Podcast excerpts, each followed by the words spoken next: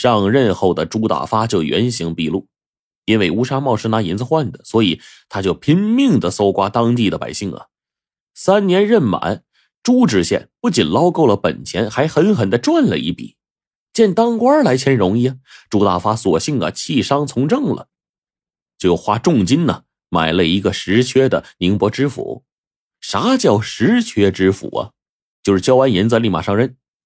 上任之后，朱知府啊贪赃枉法，变着法子的鱼肉百姓，老百姓恨他那恨得牙根痒痒，背地里叫他猪扒皮。财也发了，官也当了，孙半仙的这句话呀是应验了。朱大发对这一文钱就更加恐惧了。平日里，谁要在朱知府面前提起一文钱，那后果相当严重了。有一回，朱家的一个小丫头无意中说了一文钱这三个字恰好被路过的朱大发听见了。朱大发是暴跳如雷呀，亲自动手把这小丫头给打得半死。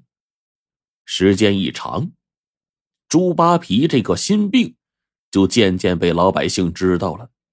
不久。太平军东进，攻破了宁波城。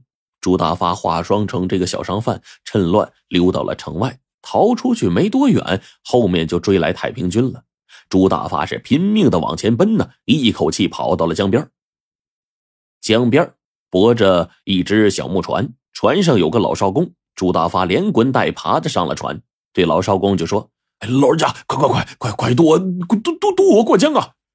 老少公把面前这胖子打量了一番，认出来了，他就是人见人恨的猪扒皮。渡江可以，先交钱来。老少公慢条斯理的说。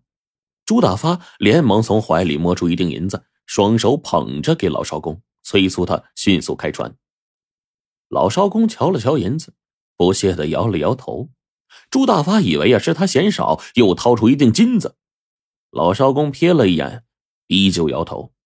此时，太平军的喊杀声越来越近，朱大发就慌了，咬了咬牙，掏出身上所有金银财宝，全都堆在了老少公的面前。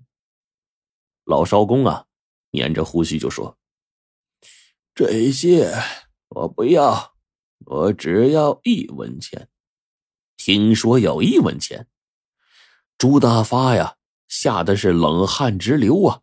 这十几年，他从来没碰过一文钱，身上更是没带过一文钱。难道这一大堆金银比不上一文钱吗？老少公认真的说：“猪扒皮呀，我要的就是一文钱。”听到“猪扒皮”这仨字儿，朱大发啥都明白了。老少公不要金银，要的是自己的命啊！当天下午，太平军把朱大发押到了府衙门口，一刀一刀的活剐了他。围观的百姓成千上万，个个是拍手称快。转眼到了清明节，朱大发这老婆呢就给丈夫上坟去，路上碰到了孙半仙他老婆也走上前，眼泪汪汪的对孙半仙就说。您真是料事如神呐！卓夫果然死在了一文钱上啊！孙半仙呢，长叹一口：“哎呀，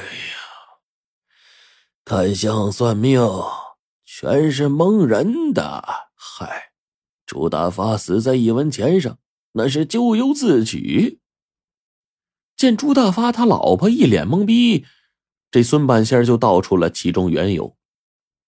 当年。孙半仙说：“朱大发能够升官发财，全都是奉承话。”后来，朱大发说自己啊是卖烧饼的，这个勾起了孙半仙的回忆。有一次，孙半仙饥肠辘辘的，正好经过天峰塔下的一个烧饼摊。这烧饼三文钱一个，可是孙半仙口袋里只有二文钱，于是他就跟卖烧饼的商量说，打算先赊一文钱的。不料，卖烧饼的朱大发呀。把这一文钱看得比磨盘还大，不但不肯赊，还说了一堆难听的话。孙半仙是又羞又恨，饿着肚子回了家。当孙半仙认出朱大发的时候啊，他把算命的结论拐了个弯说如果不改改秉性，朱大发会死在这一文钱上。这全是报复解气话。那巧合的是，后来朱大发呀，还真是发财又升官，最终死在了一文钱上。那听到这儿，朱大发他这媳妇就懵了呀，目瞪口呆，愣了好一会儿，又不解的问：“那么刘二毛喜得贵子，刘俊乡试中举，您咋都算准了呀？”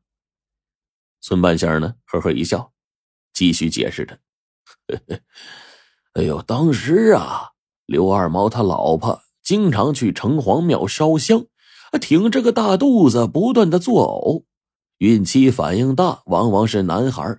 据此断定，刘二毛要喜得贵子了。我每一次去城隍庙算命摆摊儿，来回都要路过刘俊他们家，常常看见刘俊那埋头苦读。这刘小官人又聪明又勤奋，所以我就料定了他会科场得意。那最后呢？孙半仙意味深长的来了一句：“哎呀，命运这东西啊，三分天数，七分人为呀。”